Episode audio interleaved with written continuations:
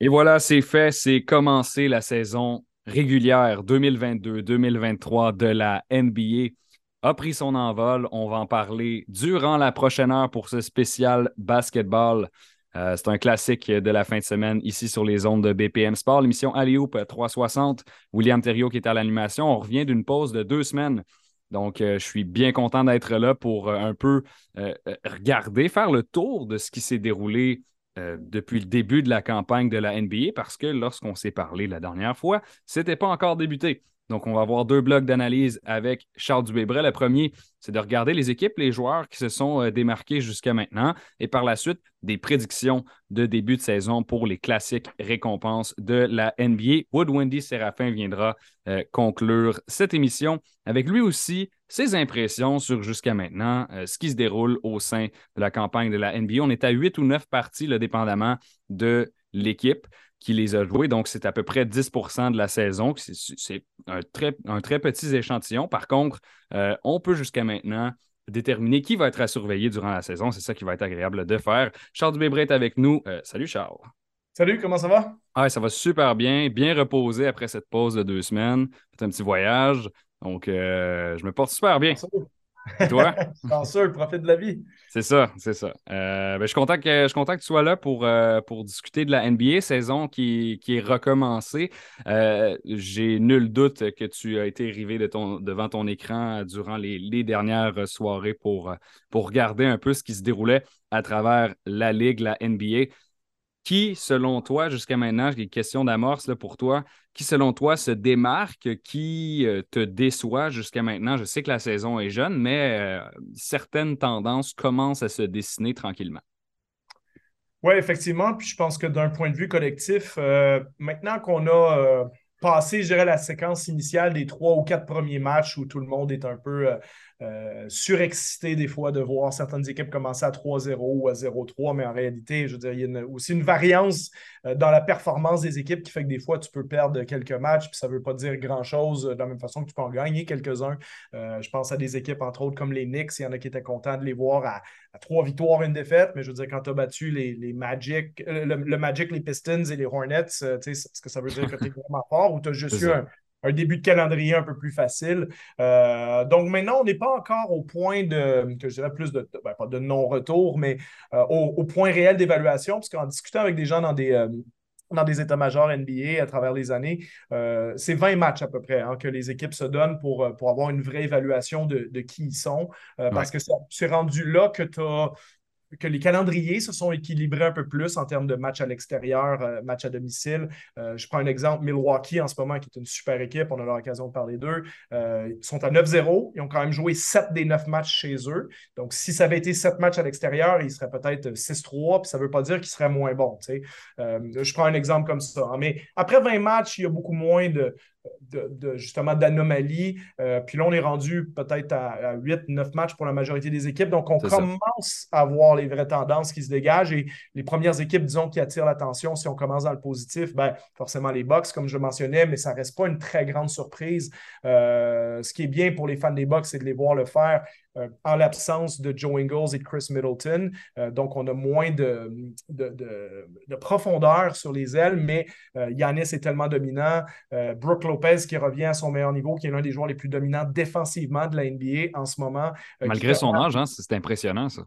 Oui, exactement. Puis dans son schéma de, protection, hein, protection profonde que jouent les, les là, avec lui sur le terrain, euh, on est capable de rétablir cette dominance défensive-là qu'on a eue il y a quelques années. Euh, Lopez est d'ailleurs deuxième de en ce moment au bloc, pendant que Yanis, lui, est deuxième au niveau du rebond. Donc, c'est euh, intéressant de voir que Milwaukee est, revenu à ce niveau-là. Et ça augure bien pour cette équipe-là qui fait office de, favori, parce que quand tu as le meilleur joueur au monde dans ton équipe, il reste que ça va te donner un, un gros coup de boost. Ils sont premiers défensivement de la NBA, alors qu'offensivement, c'est une équipe moyenne. Ils sont 14e rang présentement, mais on voit que juste leur défense élite leur permet un début de saison vraiment euh, euh, en feu. Euh, et l'autre équipe dans l'Est, ben forcément, les, Cavaliers de Cleveland, hein, après cette défaite-là, le, premier soir de la saison contre les Raptors à Toronto, on est à sept victoires consécutives.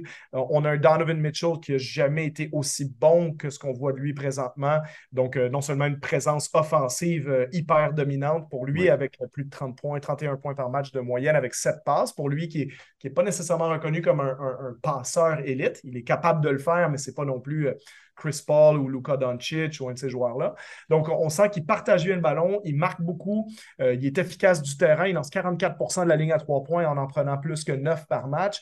Euh, et il est meilleur défensivement parce que lui, ça a été une grosse déception défensive depuis le début de sa carrière. c'est un joueur qui était perçu à l'Université de Louisville comme euh, un, futur bon défenseur dans la NBA, alors qu'il a été largement en dessous de la moyenne défensivement depuis qu'il est là. Et ça a été d'ailleurs une des grosses faiblesses du Jazz de Utah pendant ces années-là. Donc, un, Mitchell au niveau où on le voit en ce moment, qui est un réel candidat MVP, avec le retour de Darius Garland, hein, parce que Cleveland a fait ça sans Darius Garland qui s'était blessé à l'œil dans le match d'ouverture. Donc, euh, Garland vient tout juste de revenir au jeu, euh, avec la présence de Mobley et Jarrett Allen. Puis, j'ai même pas trouvé Evan Mobley si bon que ça depuis le début de la saison. Je pense qu'il fait un début de saison un peu en, en, demi-teinte. Euh, c'est un joueur à qui on promet un, avenir phénoménal et je pense que ça, c'est toujours d'actualité, bien entendu, mais il n'est pas meilleur que l'année dernière. Hein. Il a grosso modo les mêmes statistiques, même, voire même un peu en baisse à certains niveaux. Mais, euh, je veux dire, sans Garland, avec un Mobley moyen, on voit une belle équipe de Cleveland en ce moment qui est à 7-1. Peut-être que Cleveland est en train de nous dire euh, on est un peu plus près que vous croyez à euh, jouer les premiers rôles dans la conférence. Hein, parce qu'on mhm. s'imaginait que cette équipe-là était plutôt, euh, euh, pas nécessairement parce qu'ils sont pas bons, mais parce qu'il y a tellement de bonnes équipes dans l'Est que peut-être cette équipe-là allait se retrouver dans le play-in, peut-être un septième rang, peut-être sixième. Mais en ce moment, je pense que rapidement, ils nous ont passé le message. Non, on est capable de, s'insérer avec les Miami, Toronto, voire même peut-être les Philadelphie, Boston, Milwaukee, qu'on prévoit plus en haut de la conférence. Donc, un beau début de saison de la part de, de Cleveland dans la conférence de l'Est. Et oui, c'est ça. Ben, j'imagine que tu en avais, en avais d'autres peut-être de l'autre côté dans la conférence de l'Ouest également. Oui, exactement. Ben, le jazz, forcément, je sais qu'on va en, parler un peu, plus longuement avec euh, Wood Wendy en fin d'émission, donc je vais m'attarder un peu moins longtemps sur eux. Mais euh, le, seul message, moi, que le jazz m'a passé depuis le début de la saison, c'est euh, tout le monde pensait, en se focalisant sur les échanges de Gobert, de Mitchell, de Bogdanovich et de Royce O'Neill, ben, que c'était une vente de feu puis qu'on voulait simplement se focaliser sur Victor Wanbanyama puis essayer de perdre 65 matchs si possible. Mais on a oublié vite que cette équipe-là a quand même beaucoup de joueurs compétents. Et tu peux faire des belles choses quand tu as un groupe de joueurs compétents avec un coach que, j'apprécie beaucoup. J'ai eu l'occasion de travailler avec Will Hardy euh, dans les Summer League euh, lorsque j'étais avec les, Spurs de San Antonio. Donc, je connais bien euh, Will et, j'ai un, respect ultime pour ce gars-là. et c'est un excellent entraîneur qui se révèle aux yeux de tout le monde en ce moment. Mais on a un groupe de joueurs qui a envie de jouer ensemble, de faire des efforts. Le jazz est super agréable à regarder. et quand je dis un groupe de joueurs compétents, c'est que ben, tu n'as pas de star dans cette équipe-là, mais quand tu nommes les noms, euh, Laurie Markkinen, Jordan Clarkson, Colin Sexton, Kelly Olynyk, Mike Conley, Malik Beasley, Jared Vanderbilt, Taylor Horton Tucker. Là, je viens de te nommer leurs huit meilleurs joueurs sans mentionner euh, Rudy, euh, Rudy, Gay, pardon. Donc, c'est une équipe qui a quand même beaucoup de joueurs compétents. Puis de battre une équipe comme ça qui joue fort à tous les soirs, qui joue ensemble, c'est jamais simple. Et on a l'éclosion de, de Markkinen, qui est leur meilleur marqueur à 22 points par match, euh, qui, transpose un peu en NBA ce qu'il était capable de faire avec l'équipe de la Finlande euh, quand il joue dans le basket international. Donc, un, beau début de saison de la part du Jazz dans l'Ouest. Et je dirais que pour l'instant, c'est ce qui complète les, les belles surprises de la NBA parce qu'il y a aussi quelques équipes qui, qui sous-performent en ce début de saison. Oui, c'est ça. On pense, euh, on pense notamment aux Warriors avec qui, dont on va parler avec, euh, avec Wood tout à l'heure. Les Lakers, euh, c'est décevant, mais c'est quelque chose peut-être, une chose à laquelle on s'attendait. Les Nets de Brooklyn ne vont pas nécessairement trop bien. Philadelphie, Miami, c'est également pas en série pour le moment, mais bon, ça va avoir le temps de se replacer. Comme tu le disais, le chiffre du 20 matchs est important à retenir. Passons maintenant aux joueurs qui se sont démarqués et je pense que si l'on se transpose vers la catégorie individuelle, on est obligé de parler de Luka Doncic en premier parce que jusqu'à maintenant, bon, OK, oui, c'est huit matchs, mais ce sont huit parties complètement débiles. C'est incroyable en termes de, production, ce qu'il fait. Au moins 30 points à chacune de ces parties. Euh, c'est un, record depuis Will Chamberlain. C'est le premier qui fait ça dans la NBA pour commencer une saison NBA. Euh, est-ce que c'est l'année du MVP de Doncic? Moi, je vais te dire, pas tout à fait encore, mais ça fait déjà deux ans qu'on commence à le prévoir, le MVP de Luka Doncic, et je pense que c'est une question de temps avant que ça ça ne se produise. puis largement, je veux dire, il serait peut-être le favori si c'était voté aujourd'hui. Bon, ce serait lui ou Yanis. Hein. je pense que c'est eux qui ont largement dominé ce début de saison. Moi, je mettrais Yanis, mais euh, je peux comprendre euh, si jamais on récompensait Luca. Euh, ben, Luca, c'est un joueur phénoménal hein, depuis le début de sa carrière. Écoute, même quand il était en Europe, euh, je pense que les gens qui l'ont euh, l'ont pas repêché premier, un petit clin d'œil aux Suns de Phoenix qui ont préféré DeAndre Ayton, alors que paradoxalement, leur coach était le coach de l'équipe de la Slovénie à, l'époque, hein, Igor Kokoskov. quand, tu penses que les Hawks l'ont repêché, l'ont échangé contre Trey Young, rien contre Trey Young. Hein, Trey Young, c'est un des dix meilleurs joueurs offensifs de la. C'est peut-être le pire joueur défensivement de la ligue au complet, mais euh, c'est pas un mauvais joueur. Trey Young, le loin de là, c'est un joueur top 15, top 20 dans la ligue, mais Luca, là, on parle d'un joueur générationnel qui a une chance réelle, à mon avis, de prendre sa retraite comme l'un des, des, 15 plus grands joueurs de tous les temps. quand on, faisait une liste du top 13 récemment là, en nombre, puis comme je t'avais dit hors je ne serais pas surpris que le, 14e puis le 15e qui vont se greffer à cette liste-là éventuellement, c'est Yanis et, et Luca. Donc, c'est euh, d'actualité qu'on parle d'eux aujourd'hui. Euh, mais Partage son avis là-dessus, là, clairement. Ben, eh ben, écoute, tu sais, Luca, moi, ma dernière année en, Europe, euh, c'est l'année où Luca gagne le, MVP de l'Euroleague. Il, il est champion de l'Espagne, champion de l'Euroleague. Je veux dire, il gagne tous les titres collectifs et individuels alors qu'il avait 18 ans à l'époque. Et, des fois, les, les, gens d'Amérique du Nord disaient Ouais, mais bon, euh, tu sais, il comparait à d'autres prospects européens. Mais je disais Non, les, prospects européens, en général, quand ils jouent en Europe, c'est des prospects. C'est pas des stars de l'Europe. C'est des bons jeunes en Europe. J'ai dit Luca Doncic, c'est. MVP, tu sais, c'est différent. Indiscutablement le meilleur joueur du continent, alors que c'était encore un jeune qui n'était pas repêché. Tu sais. Donc, euh, bon, Wenbanyama actuellement commence à faire certaines choses comme ça, mais Wenbanyama, il ne joue même pas en Euroleague, donc sans rien lui enlever. Euh, c'est extraterrestre ce qu'il produit, mais c'est pas, il n'est pas dans un contexte où il peut faire ce que Luca faisait. L'année dernière, Victor Wenbanyama, il a joué l'Euroleague, puis je pense qu'il était à faudrait que j'aille vérifier les chiffres, mais je pense qu'il était à 6-7 points de moyenne. C'était pas euh, c'était même pas un joueur dans le 5 de départ de son équipe euh, à Lasvel. Donc, euh, tout ça pour dire que Luca, depuis ses jeunes années, c'est phénoménal. Ça s'est transposé à NBA très, très rapidement. Et là, ben, le niveau qu'il a en ce moment, je veux dire, il n'y a plus rien à faire. Et c'est lui qui est, comme je dis, avec, euh, avec Yanis, qui domine largement toutes les catégories statistiques de la NBA. Écoute, son, PER, le fameux Player Efficiency Rating, est à 36,7 en ce moment. Euh, son box plus minus, là, je ne veux pas faire trop le, nerd de basket, mais est à 13,3, ce qui est stratosphérique aussi, euh, juste en haut d'Yanis dans, les deux, dans les deux catégories. Puis pour les gens qui aiment mieux les stats brutes, ben, c'est 36 points, 9 rebonds, 9 passes par match avec 53% du terrain. C'est des, stats de jeux vidéo, finalement. C'est des stats de jeux vidéo. Puis écoute, même dans euh, euh, quand tu le regardes jouer, je regardais encore euh, avant hier le match des Raptors contre les Mavericks. Puis, tu sais, Nick Nurse, il lui a lancé au moins six ou sept variations de défense différentes, que ce soit des, des trappes immédiates, des trappes sur les lignes de côté, des trappes dans le, dans le, dans le champ arrière, quasiment dans le backcourt. C'est-tu quoi? Il les a toutes traversées. Il les a toutes traversées, puis il a trouvé des solutions. puis, non seulement, tu sais, comme c'est pas juste qu'il a trouvé la solution, c'est que il, a joué avec la défense. Il, y a une des situations où il se fait doubler au milieu de terrain. Euh, mm-hmm. Et puis, le Dwight Powell est sur une situation où, il, euh, roule complètement jusqu'au panier. Et, là, la passe plus évidente, je pense que c'était Tim Hardaway Jr. qui était à l'aile.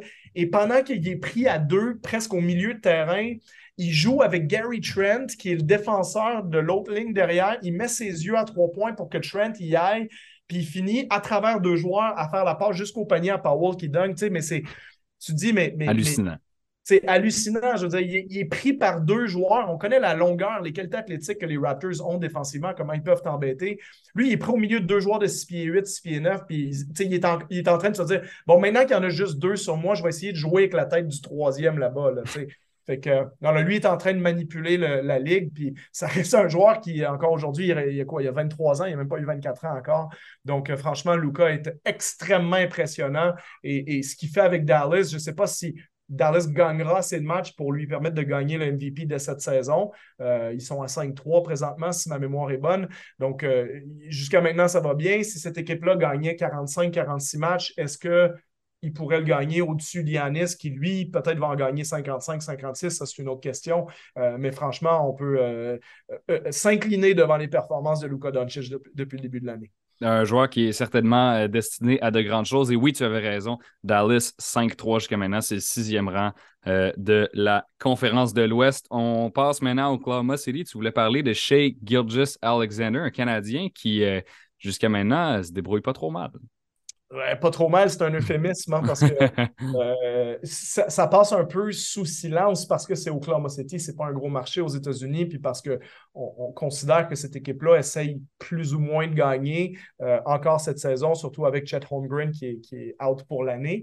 Euh, puis je pense qu'une dernière année à être, en bon français, une dernière année à être mauvais, ça serait bon pour Oklahoma City. Ouais, c'est ça imagine un scénario où Victor Wenbanyama tombe là-bas, puis tu le combines avec Chat avec Shea, si on n'échange pas Shea d'ici là, ça, ça peut être un autre débat aussi parce que Shea va commencer à être sur une, une timeline, hein, une ligne de temps un peu différente de, de, certains de leurs jeunes prospects. Trois, quatre années en avance, puis déjà développé. Puis... Oui, exactement. Puis, puis c'est un joueur qui peut intéresser des équipes qui seraient plus prêtes à gagner aussi, qui seraient peut-être prêtes. Euh, c'est niaiseux, mais euh, Toronto, là, les Raptors, un, chez Gilgis Alexander, ce serait parfait hein, euh, dans cette équipe-là. Ce serait menaçant à Toronto. Là. Peu, importe, peu, importe, ce que tu donnes pour lui, là, ça viendrait compléter ta rotation de, de, façon hallucinante, je pense. Ben oui, puis, puis c'est un joueur qui encore, lui, vient d'avoir 24 ans, donc il est encore relativement jeune. Mais tu le combines avec un Scotty Barnes, avec un Pascal Siakam, tout ça, en fonction de. Mais bon, je, je suis en train de complètement de spéculer parce que chez Canadien, puis je, fais un lien direct avec euh, l'équipe locale. mais c'est juste pour dire une équipe comme les Raptors qu'on pourrait juger comme étant très bonne, mais clairement pas assez bonne pour gagner le championnat. Ben, je ne pas parler trop vite en disant ça, mais euh, peut-être qu'une pièce comme Shea pourrait changer cette donne-là. Si tu étais prêt à te départir de, deux bons joueurs plus euh, deux choix repêchage, par exemple, et peut-être que ça ferait l'affaire d'Oklahoma City aussi. Donc, euh, mais chez Gilgis Alexander, écoute, 31 points par match jusqu'à maintenant, 6 passes, 53% du terrain, euh, un PER de, presque 29. Et, encore une fois, hein, quand tu le regardes jouer, son aisance, sa façon de manipuler les défenses, sa façon d'aller terminer au panier, c'est un joueur qui a un répertoire offensif vraiment complet et qui joue vraiment à son propre rythme c'est pas le joueur le plus explosif, mais il est capable d'être explosif quand il a besoin de l'être. Euh, puis avec ses longs segments, c'est quand même un meneur de jeu qui, fait 6 pieds 6. Donc, euh, il est capable d'aller terminer par-dessus des grands. Il a, un très, très bon jeu avec ses tirs en flotteur, ses tirs mi-distance. Euh, puis il est capable de lancer à trois points aussi. Si jamais son tir à trois points devenait plus constant, là, ça peut vraiment devenir dangereux pour les défenses adverses. Ben, ça l'est déjà, tu vas me dire. Mais euh, c'est un joueur qui, sur les deux dernières saisons, lance 30% de la ligne à trois points, alors que ses premières saisons, il avait fait une saison d'ailleurs à, plus de 40, en 41,8 euh, à Oklahoma City. Donc, sur sa carrière, il est à 35, mais depuis deux ans, il est à 30 et c'est le seul point d'interrogation qui reste pour ce joueur-là euh, parce que c'est vraiment un joueur qui, au jour d'aujourd'hui, mériterait d'être sur, euh, pas juste au match des étoiles, mais sur une équipe. All NBA. Absolument. Depuis le début de l'année, je pas sûr qu'il y a eu même 10 joueurs meilleurs que lui dans la NBA. Euh, c'est à ce point-là, à mon avis. Donc, euh, euh, franchement, ça mérite que, en tant que, Canadien qu'on se, qu'on se penche un peu plus sur ses performances, même si Oklahoma City, ce n'est pas toujours l'équipe qui nous intéresse en premier lieu le message que vous envoie Charles ici, allez regarder OKC cette année. c'est important pour suivre les performances de, de, chez Gilgis Alexander. On est au BPM Sport. On se retrouve après la pause encore une fois avec Charles Dubé-Bray, cette fois-ci pour euh, ses prédictions récompenses de saison NBA. Vous écoutez Alléoupe 360 sur les ondes de BPM Sport ici au 91.9 à Montréal. Très content de, jaser encore une fois avec Charles Dubébret après euh, cette courte pause publicitaire. Cette fois-ci pour lui parler de ses prédictions, récompenses, distinctions, euh, euh, peu importe comment on veut les appeler, les prix, les honneurs individuels dans la NBA saison 2022-2023. C'est encore valide de le faire parce qu'il y a seulement une dizaine de matchs déterminés. Donc, on ne triche pas. On est encore en début de saison. Euh, on, va se, on va se lancer euh, tout de suite là-dedans. Donc, vous les connaissez, les récompenses, le MVP, le joueur défensif, la recrue, etc. etc. Euh, le MVP, le joueur défensif de l'année, toi, Charles, tu les attribues au même joueur, un gars qui a déjà fait ça dans la même année. On parle de Giannis Antetokounmpo, qui est présentement invaincu à Milwaukee, la seule équipe qui n'a pas perdu un match cette année. Oui, c'est une prédiction qui n'a pas l'air euh, trop mauvaise en ce moment. Euh, on promet hein, qu'on ne triche pas, donc euh, je, vais même, je vais même faire une petite blague quand je vais arriver au joueur le plus amélioré pour, pour être bien honnête. Mais non, j'avais Yanis, je pense que déjà en partant, moi, j'aime pas beaucoup le titre de MVP dans la NBA parce que je pense que c'est un, trophée qui, qui récompense souvent mal ou pas de manière euh, réaliste, à mon avis, ce qui, ce qui mériterait d'être récompensé. Il euh, faut surtout répondre à une certaine trame narrative parce que je pense que Yanis, sur les deux dernières saisons, il n'a pas été moins bon que quand il a gagné ses MVP, mais euh, après l'avoir gagné deux ans de suite, comme il n'a pas gagné le championnat dans ces deux saisons-là, on ne voulait pas nécessairement lui donner une troisième année de suite. On ne trouvait pas qu'il le méritait. Euh, donc, c'est comme si on l'avait éliminé de la course en partant, sans dire que Jokic ne mérite pas, parce que Jokic, il y a un vrai argument pour dire que depuis deux ans, en saison régulière, ça a été le meilleur joueur de la le plus productif, celui qui a le plus d'impact sur le terrain pour son équipe. Euh, et c'est pas euh, de dire que Embiid le mérite pas ou que Yanis le mérite pas, mais je pense que l'argument pour dire que Jokic était numéro un est tout à fait valide et c'est pour ça qu'il l'a gagné. Mais là, pour les mêmes raisons, Jokic, c'est sûr qu'il ne gagne pas cette année. Hein, à moins de faire 45 euh, points de moyenne, euh, parce qu'il n'y a pas eu de succès en séries éliminatoires, il ne répondra pas à une trame narrative qui correspond à ce que les journalistes veulent. Euh, donc, moi, je pense que celui qui va répondre à cette trame-là, c'est Yanis, parce que écoute, on sait que c'est un, grand joueur dans l'histoire du basket, parce qu'en plus, là, maintenant, il a gagné. Donc, on va justifier le fait qu'il mérite au moins un troisième MVP dans sa vie. Donc, on va recommencer à le considérer à sa juste valeur. Et pour peu que les performances, par exemple, des Nuggets soient légèrement attribuées aussi au fait que Murray est revenu, Porter est revenu. Je pense que ça va enlever Jokic un peu de la conversation. Euh, si jamais les Sixers faisaient une très bonne saison, est-ce que ça serait l'année de Joel Embiid? Mais si Harden est bon, ça va probablement lui enlever des votes aussi. Ce qui fait que les deux candidats qui risquent de nous rester, les plus probables, c'est Yanis puis Luka Doncic, qui en plus ont été les deux meilleurs joueurs depuis le début de la saison. Euh, donc, j'y vais avec Yanis parce que je pense aussi que Dallas, avec le départ de, Brunson, euh, c'est une équipe qui va, qui va jouer au-dessus de 500, mais qui n'aura peut-être pas le succès qu'on les a vus avoir l'année dernière avec une finale de conférence. Et, je pense que le succès collectif des Bucks, qui est plus probable que celui des Mavericks, me, fait pencher vers Yanis. Euh, et le côté aussi que Yanis est une star défensive, au point d'avoir déjà gagné pour défensif, et, je lui redonne cette saison, euh, parce que je pense que euh, bon, on a donné un trophée à Marcus Smart, on ne lui en donnera pas un deuxième. Un autre très bon candidat, ça aurait été Robert Williams, mais là, il est blessé pour euh, au moins à peu près la première moitié de la saison. Euh, donc, lui, c'en est un que j'aurais fortement considéré pour ce trophée-là parce qu'il représente aussi la meilleure défense de l'NBA, celle des Celtics, qui, n'est pas la meilleure depuis le début de la saison, soit dit en passant. je pense qu'un gars comme Draymond Green avec un, un, Golden State au top niveau défensif comme il l'était l'année dernière aurait pu être un candidat mais je ne m'attends pas à voir Draymond Green jouer assez de matchs pour faire une saison complète sur ce, euh, et, s'installer sur ce trophée-là. Euh, ce qui veut dire qu'il reste qui? Bon, en ce moment, l'autre candidat, honnêtement, si c'était aujourd'hui, c'est encore extrêmement tôt, c'est peut-être son coéquipier, Brooke Lopez, qui serait euh, probablement dans la discussion avec son impact majeur au niveau des lancers bloqués. Et je termine le, titre défensif en, en rajoutant cette parenthèse-là. Pour les mêmes raisons au niveau narratif, je ne suis pas sûr qu'on veut le redonner à Rudy Gobert une saison de plus. Euh, on lui a déjà donné plusieurs fois. Peut-être que Gobert le regagnera une autre fois, euh, mais je ne sais pas si c'est l'année où on veut absolument le donner à Gobert encore une fois. Donc, euh, comme ces trophées-là répondent à des trames narratives, je ne serais pas surpris de voir Yanis en gagner un deuxième dans sa carrière. Un peu comme, comme Akeem Olajuwon a déjà aussi fait ça à un moment donné, être MVP et joueur défensif l'année de par son impact des deux côtés. Je comprends ton raisonnement. Cependant, moi, je vais y aller avec euh, Doncic. On, on, a, écrit sur le sujet sur euh, le site web okay. 360com Donc, je, donne, je vais donner mes choix en même temps que les tiens, très brièvement. Moi, c'est Doncic. Euh, je, le vois aller cette saison. J'avais l'impression que potentiellement, il aurait pu le faire l'an dernier. En début de saison, on croyait qu'il allait pouvoir le faire. Ouais. éventuellement, ça s'est estompé. mais je crois que, cette année, il arrive avec, avec une fin et une hargne sur le terrain qui, paraît.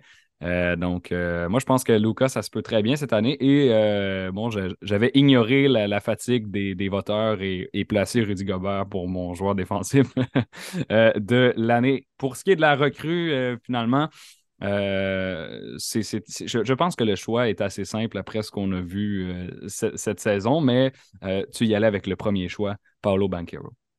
Ben, c'est le choix le plus safe. Je m'attendais à des bonnes saisons euh, de, joueurs comme, comme Keegan Murray, qui est un joueur assez mature, qui a eu une très, très bonne Summer League avec les Kings, qui, qui, laissait croire, bon, la Summer League, ça vaut ce que ça vaut, mais ça laissait croire qu'il serait prêt à jouer dès le début, obtenir des chiffres corrects.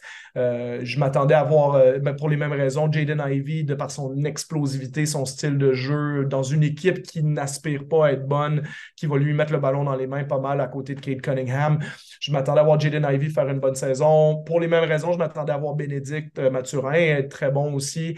Euh, donc, c'est toujours ces circonstances-là. Hein. C'est plus facile de le gagner dans des équipes qui n'essayent pas de gagner puis qui peuvent te, mettre le ballon dans les mains jusqu'à ce que tu marques tes, tes 20-25 points. Cela étant dit, je ne m'attendais pas à voir Bénédicte nécessairement être aussi dominant en début de saison et j'en suis très content, très, très fier en tant que Québécois de le, voir à ce niveau-là.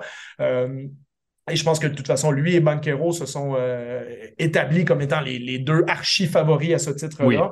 Mais j'avais mis Banquero en début de saison parce que ça me paraissait plus, euh, plus safe, entre guillemets. C'est-à-dire c'est quand même le joueur qui a été choisi numéro un. C'est le joueur qui a le, répertoire offensif le plus complet. Et puis, dès ses premiers matchs dans la NBA, il te donne l'impression que, ça fait 10 ans qu'il joue dans la ligue, lui, que marquer, marquer 20-25 points contre ces gars-là, c'est pas un problème, comme s'il l'avait déjà fait avant.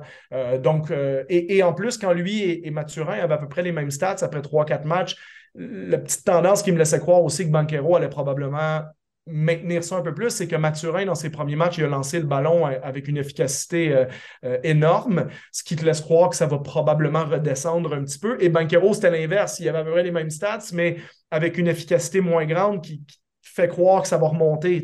Donc, je pense que sur 82 matchs, je pense qu'il y a plus de chances que ce soit Banquero que Bénédicte, mais Bénédicte ferait un, un très beau deuxième et, un, gagnant très valide sur plein de saisons avec euh, les performances qu'il nous donne depuis le début de la saison. D'ailleurs, Bénédicte, si jamais les Pacers ne euh, décident pas à un moment donné d'échanger Buddy Hield ou de, changer leur façon de faire. Euh, sixième homme, c'est possible. pourrait très bien gagner le titre de sixième homme en tant que recrue. Hein, ça serait, ça c'est jamais fait, je crois, si je ne me trompe pas. Hein? J'ai pas fait cette recherche-là, mais, en tout cas, ça serait le fun. Puis comme je dis, le début de saison de, de Bénédicte Mathurin est vraiment époustouflant. Et moi, ça me laisse croire très vite que ce gars-là va être joueur étoile potentiellement dans la NBA. Quand je dis joueur étoile, ça ne veut peut-être pas dire joueur euh, concession. Ça, hmm. je vais garder une certaine réserve. Mais All-Star. Mais oui, si, tu es capable d'être à 20 points de moyenne comme recrue euh, en sortant de deux années universitaires, les chances que tu finisses ta carrière sans avoir fait le match des étoiles sont probablement euh, vraiment en bas de 50 Donc, À moins que tu sois euh, Tyreek Evans qui fait la, meilleure, la meilleure saison de sa carrière comme recrue. Oui, c'est ça, mais tu n'as pas la partie pour ça pour bénéficier. Non, non, non, exactement. D'ailleurs, j'ai laissé, moi, mon sentiment identitaire parler. J'ai placé Ben Maturin comme recrue de l'année. le seul moyen que je vois ça arriver, c'est si Banquero se blesse parce que pour l'instant, il, me semble être un, très clair favori. Par contre, euh, meilleur deuxième, c'est une, euh, une position euh, qui me satisfera énormément. Tu donnes deux récompenses à Boston également, c'est-à-dire l'entraîneur de l'année à Joe Mazzulla et le sixième homme de l'année à Malcolm Brogdon. Qu'est-ce que les Celtics vont aussi bien faire pour mériter ça selon toi? Je prévoyais en début de saison qu'on surévaluait peut-être un peu les problèmes que disons le mois de septembre a créé aux Celtics, c'est-à-dire la blessure de Gallinari. Euh, c'était une belle addition, Gallinari, mais concrètement, il ne l'avait pas l'année passée. Donc, en réalité, c'est une addition qui n'a pas lieu plutôt qu'une réelle perte.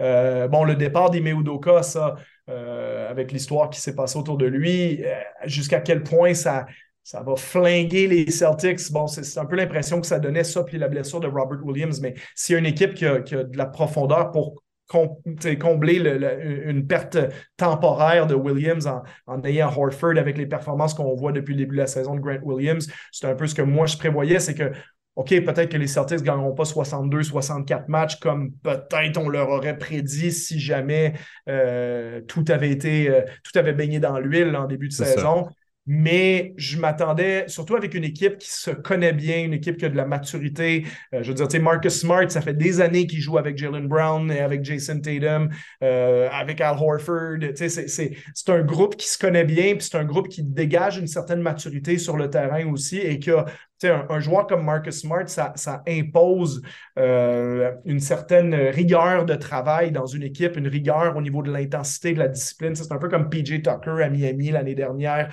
euh, avec Jimmy Butler, ce, ce genre de joueur. Des gars de culture, c'est ça. Des gars de culture. Fred Van Vliet à Toronto, on est un, Kyle Lowry, ces joueurs-là. Donc, euh, quand, quand tu regardes ce que Marcus Smart t'apporte à côté de stars comme Jason Tatum et Jalen Brown, il y a un côté de moi qui se disait ouais, les Celtics, ouais, ils en gagneront peut-être pas 62, mais ils vont en gagner 54, 55. Ils sont partis pour gagner à peu près le deux tiers de leur match. Euh, et je pense que Joe Mazzulla, dont on dit beaucoup de bien, euh, moi je ne le connais pas personnellement, mais je ne serais pas surpris que, euh, vu qu'il est respecté des joueurs, que cette équipe-là maintienne le cap et qu'on lui donne une belle reconnaissance pour avoir réussi à, quoi, je pense qu'il y a 34 ans, à un jeune âge, d'avoir récupéré cette équipe-là et d'avoir vraiment calmé l'équipe dans la tempête. Donc, c'était un de mes choix là-dessus. Je pense que le titre de coach d'entraîneur de l'année, de toute façon, c'est toujours très dur à prédire parce que ça va être donné à, l'entraîneur d'une très bonne équipe qui ne l'a probablement pas déjà gagné, euh, ou alors à l'équipe surprise de l'année. Donc, c'est hyper subjectif hein, comme récompense. C'est très compliqué. et soit dit en passant, en parenthèse, c'est souvent historiquement, peut-être un peu moins récemment, mais il y avait, il y avait le, fameux curse du Coach of the Year, c'est-à-dire que c'était presque un, contrat à être congédié dans les deux, trois prochaines saisons parce que on le donne souvent à quelqu'un qui fait surperformer une équipe. Et donc, du coup, ça augmente les attentes envers cette équipe-là. Et quand cette équipe-là se remet à performer au niveau à doit faire, c'est perçu comme une déception. Et, et là, on congédie le coach. C'était arrivé à Sam Mitchell, entre autres, avec les Raptors. Là, je me rappelle dans les années, euh, ça devait être vers 2007. Ben, le, meilleur exemple, c'est Dwayne Casey. Euh, c'est encore, encore plus récent, tu sais, qui a été remplacé par Nick Nurse la saison, la saison d'après. Finalement, les Raptors ont gagné le championnat. Donc, ouais. Mais c'est ça, ça, dépend toujours du profil, mais c'est comme si je te disais, euh, l'équipe qui C'est comme si on considérait, on a déjà parlé de cette équipe-là, que les Hawks sont une déception depuis leur finale de conférence. non, c'est plus parce que quand ils ont fait une finale de conférence, il n'y avait pas vraiment d'affaires là. Puis éventuellement, à un moment donné, il y a un coach qui peut perdre sa job parce que ben, on, pensait que ton équipe était meilleure parce que tu les as fait surperformer. Donc, euh, c'est souvent ça qui va gagner. Puis c'est dur de prédire en début de saison qui est l'équipe qui va surprendre tout le monde. Euh, bon, euh, peut-être si les Pélicans gagnaient 52 matchs, ça peut être Willie Green. Si, si le Jazz de Utah maintient son rythme actuel, ça peut être Will Hardy aussi parce que personne ne les attend là. Mais voilà, ça reste plus euh, ludique que d'autres choses que se prêter au jeu des prédictions du coach de l'année en tout début de saison. J'ai respecté cette logique-là et moi, j'y suis allé avec JB Bickerstaff euh, de Cleveland. Je me suis dit, ils vont faire mieux que ce qu'ils ont fait avant avec l'échange de Donovan Mitchell. C'est une transaction à laquelle j'avais beaucoup confiance. Donc, euh, JB Bickerstaff, c'est mon choix. Pour ce qui est du sixième homme de l'année, j'avais mis Jordan Poole à Golden State. Pour l'instant, ça va pas, pas particulièrement bien, mais euh, j'ai confiance en, sa capacité de rebondir et de me donner raison en fin d'année. Euh, on continue avec le, joueur le plus amélioré. Euh, j'ai personnellement mis Tyrese Halliburton. Qu'est-ce que tu en penses? J'ai le même. Tyrese Halliburton, je trouve que le, profil idéal pour ça.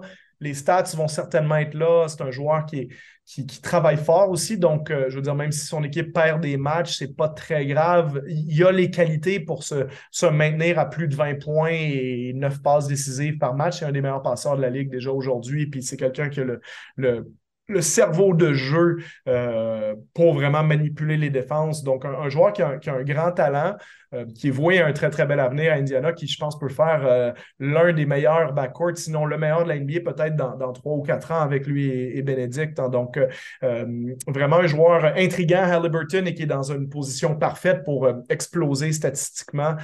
donc, encore une fois, c'est un trophée qui est dur à, attribuer parce qu'en réalité, qui s'améliore le plus? Est-ce que c'est le joueur qui était genre à 6 points de moyenne l'année passée qui en fait 19 cette saison? Euh, ou alors, des fois, c'est un joueur style John Morant qui était déjà bon, mais qui devient vedette. C'est comme le step supplémentaire. Oui, c'est ça. Et qui est en réalité le plus dur à faire, hein, c'est ce step-là. Euh, parce que des fois, les, améliorations de. J'étais à 7 points de moyenne, maintenant j'en fais 18. Des fois, c'est juste parce que tu le rôle a changé, tu as plus de minutes, tu as plus d'opportunités de, démontrer ce que tu fais. Euh, mais voilà, Halliburton, je pense qu'il rentre dans cette catégorie-là. Euh, si je veux tricher, je trouve qu'après 10 matchs, le, beau candidat en ce moment, c'est Larry Markkinen avec Utah, euh, qui serait quand même l'un des, favoris à ce titre-là, parce que lui, justement, le changement de scénario le met dans une position où là, il est exploité peut-être un peu plus à sa juste valeur, peut-être un peu plus apprécié aussi à Utah qu'il l'a été à, Chicago ou à Cleveland par le passé. Euh, mais lui, c'en est un dont le bon statistique ne passera pas inaperçu, certainement. Je te lance une, balle courbe pour terminer. Euh, on a tous sur, euh, notre chronique sur le site web alleop360.com fait une hot take, donc une prédiction osée pour la saison. Est-ce que tu en aurais une pour nous à ce jour sur un joueur, sur une équipe, un hot take sur la saison à venir?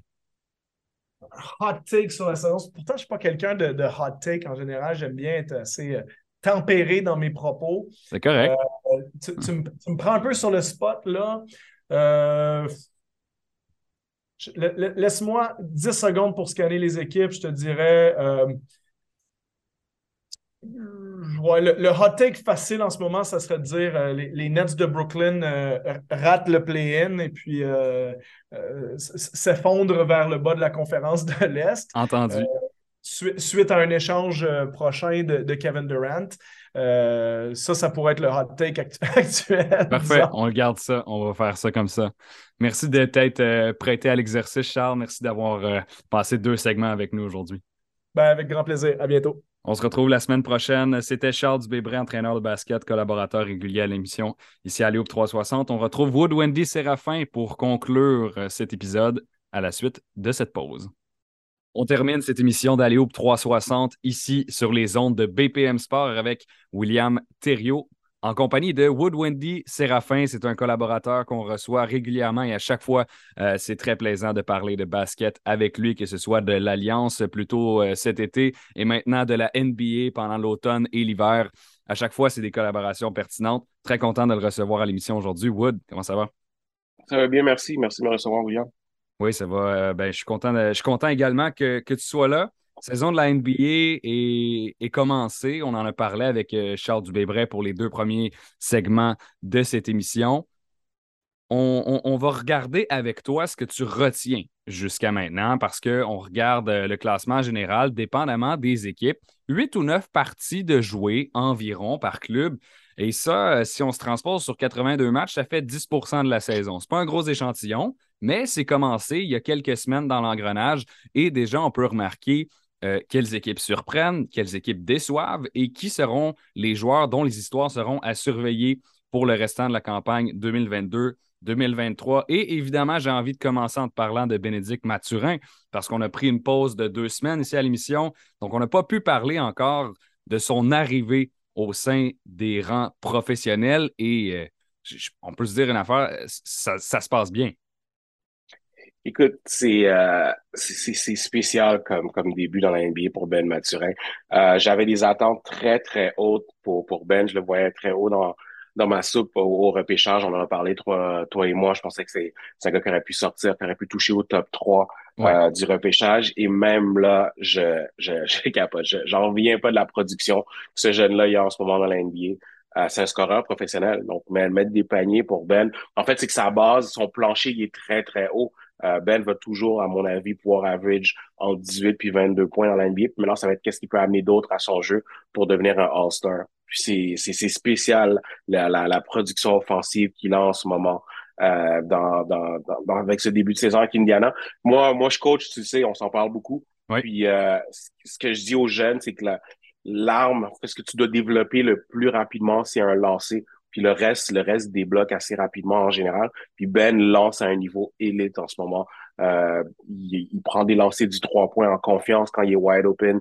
Quand il est tout seul, ça tombe. Euh, les, les gars ici attendent maintenant à ce que ça, ce que ça tombe. Il a, lui et Ali Burton, c'est le backcourt du, du futur Indiana. Puis euh, ils sont, ils sont sept de ce côté-là. Mais c'est magnifique l'impact qu'il a jusqu'ici.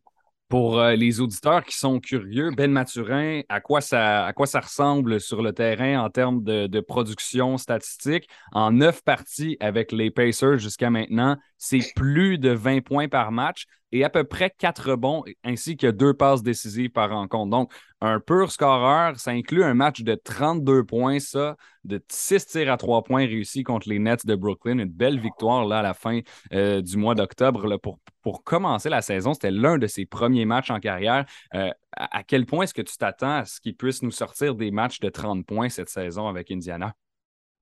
C'est que la, manière avec laquelle il, il, marque est tellement efficace et simple que moi, je m'attends à ce que ça arrive régulièrement cette année. Il y a deux gros matchs, un match contre les Nets que tu viens de mentionner, puis un match contre les Clippers plus tôt dans l'année. Puis c'est pas euh, les Nets, là, c'est Kevin Durant puis Kyrie Irving, puis les Clippers, mais c'est Paul George puis Kawhi Leonard. C'est pas contre n'importe qui, qui est capable de produire à, à ce niveau-là parce que il est il prend pas de lancer inefficace. Il est soit dans la bouteille en train de dunker au lancer franc ou aux trois points. C'est ce qu'on c'est ce qu'on enseigne aux, jeunes joueurs. C'est là, là que la NBA est rendue aujourd'hui. Avec la manière dont son jeu son jeu est fait, moi je m'attends à ce qu'il euh, ce qu'il mette des paniers toute l'année. Donc, euh, Ben Mathurin, un petit gars de Montréal, ben, un petit gars 6 pieds 6 là, quand même, euh, de, de, de, Montréal, un jeune, disons, on va dire comme ça, il y a 20 ans, donc on va dire un jeune de Montréal plutôt qu'un petit gars. Je pense que c'est plus approprié dans son cas, euh, qui se débrouille très bien jusqu'à maintenant. La deuxième meilleure recrue dans la NBA jusqu'à maintenant, cette année, derrière le premier choix, Paolo Banquero, Orlando Magic tout un joueur de basket. Ses moyennes sont encore plus élevées que celles de Mathurin. On parle de 23 points, 8 rebonds par match. C'est un joueur recru, je vous, le rappelle. Lorsqu'il est sur le terrain, il est dominant. Il n'apparaît pas comme un joueur de première année dans la NBA. Il est déjà construit comme un professionnel. Wood, qu'est-ce que tu as pensé jusqu'à maintenant de, de Bankero? Tu as regardé quelques matchs euh, du Magic? En fait, j'ai regardé tous les matchs du Magic. J'aime beaucoup les voir jouer. Euh, je suis, euh, c'est, en fait, c'est le joueur que j'avais numéro un dans, au, draft. Euh, je suis, je suis content qu'Orlando ait pris la bonne décision. Il y avait beaucoup de, de c'est sûr qu'on voit pas de Chet qui est blessé en ce moment. Euh, on voit ce que Jabari Smith fait à Houston. Pour moi, c'est un no-brainer que physiquement, euh, c'était le plus prêt à, à, dominer dans la NBA. Je vois un, un plus grand, un jeune, plus grand, plus costaud Carmelo Anthony. Euh, comment comment il, il, se il se promène autour du panier dans, dans, dans la mi-distance, dans le mid-range. Il est, il est dominant, il est en confiance. Il n'y a aucun doute en ce moment que c'est son club, c'est lui le joueur franchise. Et il y a énormément de talent à Orlando en ce moment. Euh, c'est fou. Le, on, on, est comme dans un, dans un passage de, de, de, flambeau dans la NBA. Les jeunes, ils arrivent, ils arrivent prêts. On vient de parler de Ben. Ils arrivent prêts à dominer puis à produire. Euh, ils sont super bien préparés au, euh, au feu de la rampe. Puis, écoute, Ben, ben là, ça va être les, les 15 prochaines années dans l'Est, un joueur super dominant. Puis il va, il va aller chercher, il va déranger les Yanis et les, les, les autres futurs, les autres vedettes de l'Est. Et il n'a même pas 20 ans. Hein? 19 ans pour l'instant. Il va fêter son 20e anniversaire la semaine prochaine. Donc, quand tu regardes un gars comme ça, qui a encore le temps de se développer, euh, qu'est-ce que tu le vois accomplir dans sa carrière, un joueur comme ça? Mais écoute, c'est 6 pieds 10, 250 livres, mais c'est pas juste du physique comme joueur, c'est un joueur intelligent. Un des aspects de son jeu qu'on parle pas assez, c'est son, son playmaking, c'est comment il bouge le ballon, comment il voit ses coéquipiers. Euh, souvent, le coach va le laisser, coach Mosley va le laisser monter le, ballon et prendre des décisions pour ses coéquipiers. Euh, je m'attends à voir un joueur très dominant euh, longtemps. Donc, tu sais, j'ai mentionné Carmelo Anthony. Puis moi, je pense que c'est ce qui a manqué à, à Carmelo, c'est de c'est de pouvoir distribuer le ballon de, de manière efficace. Ça a toujours été un grand scoreur. Puis je pense que Bankero, il est déjà en avance euh, sur Carmelo à, à ce temps-ci de sa carrière. C'est un gars qui va marquer, sans, sans blessure, va marquer facilement 20 000 points dans la vie. Je tiens quand même à dire euh, que notre échantillon, c'est une dizaine de, de, de rencontres. Hein. Donc, faut, à, ceux qui nous écoutent, il faut qu'on faut, faut pas qu'on assume que Ben a 21 points par match et que ce sera ça pour toute la saison. sais. Ouais, mais le, le high test manque, manque pas. Je suis d'accord avec toi, mais on, est, on, a assez, on a assez vu de basket, assez d'expérience pour savoir qu'est-ce qui fonctionne. Puis, tu sais, physiquement, ces gars-là sont prêts.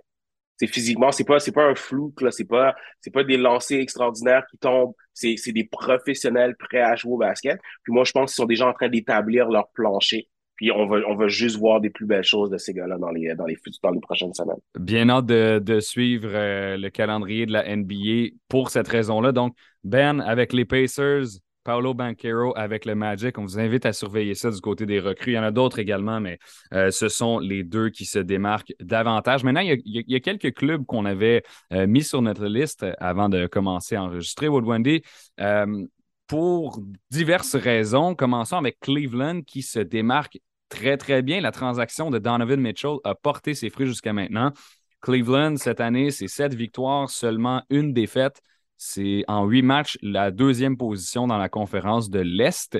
Est-ce que Cleveland peut rester au sommet ou est-ce qu'on est-ce que c'est une, une good luck de début de saison? Écoute, moi, est-ce qu'ils vont rester au sommet? J'ai hâte de le voir. Je pense que ça, ça se dessine comme ça. Euh, on, les, les les Sixers sont pas aussi euh, performants que je, que je l'aurais cru. Euh, tu l'as dit, l'échange de Donovan, de Donovan Mitchell amenait ce qui manquait à Cleveland, en fait, une imagination offensive qui manquait à cette équipe-là.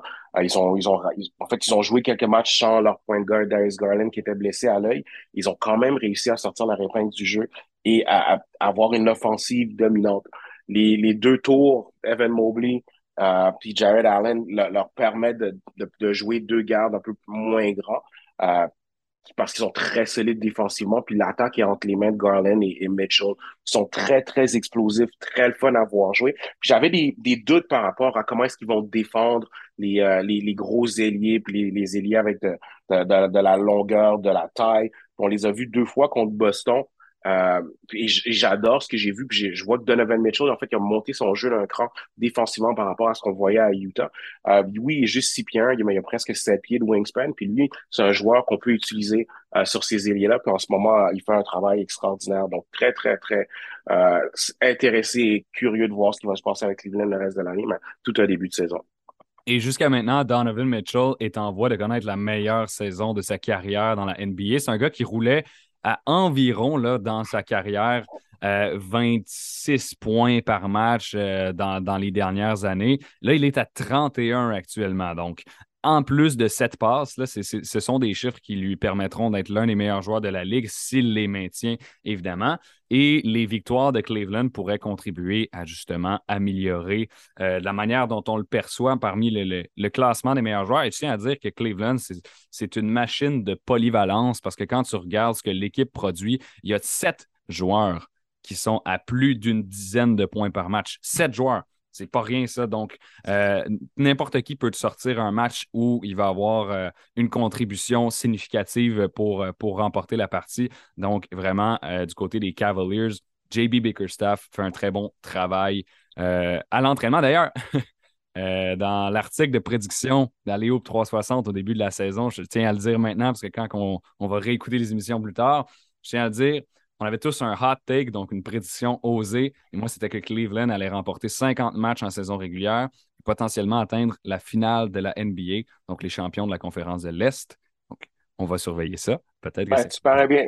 Tu parais bien jusqu'ici, c'est fou parce que moi, Evan Mobley, moi, je pense que c'est un joueur franchise dans la NBA, c'est un joueur qui, dans n'importe quelle autre équipe en ce moment, scorerait 20 points par match, puis ils sont tellement polyvalents et, euh, et profonds comme équipe que, ce gars-là, offensivement, on l'entend moins cette année, alors que c'est probablement le joueur le plus talentueux sur l'équipe. C'est euh, incroyable, c'est beau à voir. J'ai envie de te demander, Wood, euh, peut-être un hot take euh, de ton côté. Est-ce que tu aurais, est-ce que aurais une prédiction osée? on est encore en début de saison, donc c'est acceptable que, que, tu m'en sortes une. Là. On va la comptabiliser. Ah, écoute, c'est pas une prédiction pour cette année, OK? OK. Mais je, te, je, garantis que Shaden Sharp va être un All-Star dans la NBA pour plusieurs années. OK. Puis là, je vais, je vais dire, je vais, je vais, je vais faire un, un blasphème, puis je vais, je vais me faire chicaner par beaucoup d'amis. mais ça, je, jeune Kobe Bryant, là, sa première année, là, c'est, c'est, c'est similaire. Tu vois les outils physiques. Ah écoute, Kobe, Kobe c'est, c'est quelque chose, c'est mon joueur favori. Ben là, tu touches à un euh, nom grandiose. physiquement, c'est que ce jeune-là fait, c'est incroyable. Puis il va écouter ce que ses coéquipiers disent de lui en ce moment. Tout le monde est abasourdi. Tu sais, Anthony Simmons, il a gagné le dunk contest. Puis il dit, je je suis pas proche d'être un athlète comme Shaden Sharp. Ah ouais. C'est spécial ce que le, le jeune il a. Tu vois qu'il essaie encore de comprendre ce qui se passe autour de lui. Il, vraiment, il joue sur, sur du talent pur. Mais ma, ma prédiction, c'est que dans d'ici deux, trois ans, dans Shaden Sharp, c'est dans le top 10 de la NBA. Wow! OK, vous l'avez entendu ici. Donc, Shaden Sharp, euh, pour euh, l'information, euh, shooting guard des Trailblazers de Portland, septième choix au repêchage cette année. Un Canadien, il a 19 ans, 6 pieds 6, 200 livres. Wood nous dit que d'ici 2-3 ans, tu as dit top 10 dans l'NBA. Wow. Top 10 dans l'NBA. Euh, si c'est un boss. Vous l'avez entendu ici en premier. Ça va être horrible. ça va être horrible pour toi. Euh, j'ai envie de continuer. Euh, je fais un lien avec l'échange, la transaction de Donovan Mitchell à Cleveland parce que dans le chemin inverse, il y a un certain Laurie Markkinen qui a pris la direction du Jazz de l'Utah. Et ça, c'est un power forward qui a fait carrière essentiellement avec les Bulls de Chicago avant de passer une saison à Cleveland. Euh, c'est pas un gars discret, c'est pas un gars qui était extrêmement productif non plus. On parle de peut-être une quinzaine de points par match, mais cette année, il se réveille et, il gagne le, statut potentiel de, joueur étoile au sein d'une équipe qui surprend. Euh, qu'est-ce que tu en penses là, de, ce qui se passe à Utah malgré la perte de Mitchell, de Gobert? Et là, tu as, quelqu'un qui, qui sort un peu de nulle part. Mais écoute, c'est il, sort de nulle part. Pour moi, il sort pas de nulle part. Moi, il est, sorti quoi, 6, 7e dans, dans, dans, dans le draft à, à, Chicago. Euh, comme quoi, l'endroit où tu es repêché est super important mm. euh, pour, pour un début de carrière. Markkanen a toujours été un, joueur talentueux pour moi. L'année passée, il a quand même joué as a small forward à la position 3 à Cleveland avec un joueur de 7 pieds. Il était clairement pas à sa position et il a pas eu une mauvaise année. Euh, ce qui se passe à Utah en ce moment, c'est c'est beau à voir. C'est le fun pour un coach comme moi que c'est des joueurs professionnels qui, qui, jouent au basket, qui écoutent le coach et ont du succès en ce moment. Il n'y a pas de super vedette, il n'y a pas de tête enflée sur l'équipe en ce moment. Le ballon, il, bouge, ils se font confiance. Ils ont énormément de succès parce que ça joue en équipe. Puis ça, c'est des, écoute, c'est des choses que j'aime voir. Est-ce qu'ils vont gagner à ce rythme-là toute l'année? Probablement pas, à mon avis. C'est plus intéressant pour eux d'avoir un haut choix au repêchage. Euh, ce, qui, ce que ça aide, ce que ça fait, c'est que les, les, les, Jordan Clarkson puis les Mike Conley sur, sur cette équipe-là vont être super attrayants pour les équipes qui cherchent à gagner plus tard cette année. Donc, je m'attends à ce qu'il y, ait des échanges puis que Utah euh, fasse monter les enchères pour ces joueurs-là. Euh, cependant, c'est beau à voir ce genre de basket en ce moment. C'est l'équipe qui passe mieux le ballon en ce moment dans la NBA, euh, prennent des, des lancers de qualité. Puis c'est juste, c'est juste le fun à voir que, puis tu vois, on, on, on a dit qu'on parlerait pas des Nets, mais c'est le contraire de, du basket qui joue à, à Utah en ce moment, c'est du 1 contre 1, le ballon, il bouge pas. C'est des super vedettes, puis ils n'ont pas le succès que, le Jazz a en ce moment. Ben, le Jazz, c'est 7 victoires, 3 défaites jusqu'à maintenant en 10 parties. C'est le deuxième rang dans l'Ouest. Et je me souviens en avoir parlé à plusieurs reprises du Jazz cet été. On se disait après leur élimination, c'est un ça passe ou ça casse, leur série, euh, leur série en playoffs l'année dernière. Finalement, ça a cassé. Mais est-ce que ça a vraiment cassé? Parce qu'on a, on a le même dossier qu'on aurait, aurait eu avec, avec, avec Mitchell ou Gobert. Mais là, euh, reste à savoir si ça va se maintenir durant, durant l'année. Ça, euh, on ne peut pas le savoir. Euh, Wood, on a du temps pour une dernière équipe et ça tombe bien. On voulait parler des Warriors de Golden State. Champion en titre, 13e rang dans l'Ouest, trois victoires, sept défaites jusqu'à maintenant. c'est la déconfiture en Californie. Qu'est-ce qui se passe? Écoute, et éventuellement les choses vont, vont se replacer. C'est une équipe qui a, qui a l'habitude de, de, de, faire, de, de, de mettre la switch à on, en fait. Euh, ils ont ils ont de l'expérience, c'est une équipe qui va éventuellement se, se replacer. Euh, cependant, ce qui est intéressant, c'est que euh, ben, les, les jeunes sont pas aussi prêts qu'on le pensait euh, Kuminga, qu'on s'attendait à avoir un rôle important cette année, mais il n'y en a pas un rôle important. Il n'est pas capable de produire au niveau où il devrait. Euh, je suis probablement en train de vendre mes stocks de, James Wiseman, qui comprend absolument pas le jeu en ce moment, qui a de la misère à rester sur le sur le terrain également. Donc, euh, ils ont pris des décisions cet été qui euh, pour sauver des sous, on laissé partir un, Gary Payton Jr., par exemple, euh, à, Portland, un joueur qui était très, qui était très important dans la conquête du championnat l'année passée. Euh, puis ça, ça, ça va être ça cette année, ça va être de, de prendre des décisions. Est-ce qu'on développe ou est-ce qu'on est-ce qu'on gagne? Moi, je pense que rapidement, parce que les, les carrières à Steph Curry, Clay Thompson, Draymond Green, on, ils, ils, jouent encore du bon basket, mais il en reste plus long à mon Ils sont pas éternels. ils peuvent pas se permettre de perdre une année. Donc, euh, moi, je serais pas curieux de voir euh, un échange pour aller chercher un vétéran, un package où tu mets un Kuminga, un Wiseman, un, un, pick quelque part, puis tu vas chercher un joueur dominant. Parce qu'en ce moment, ça, y a, la production ne revient pas de ces jeunes-là.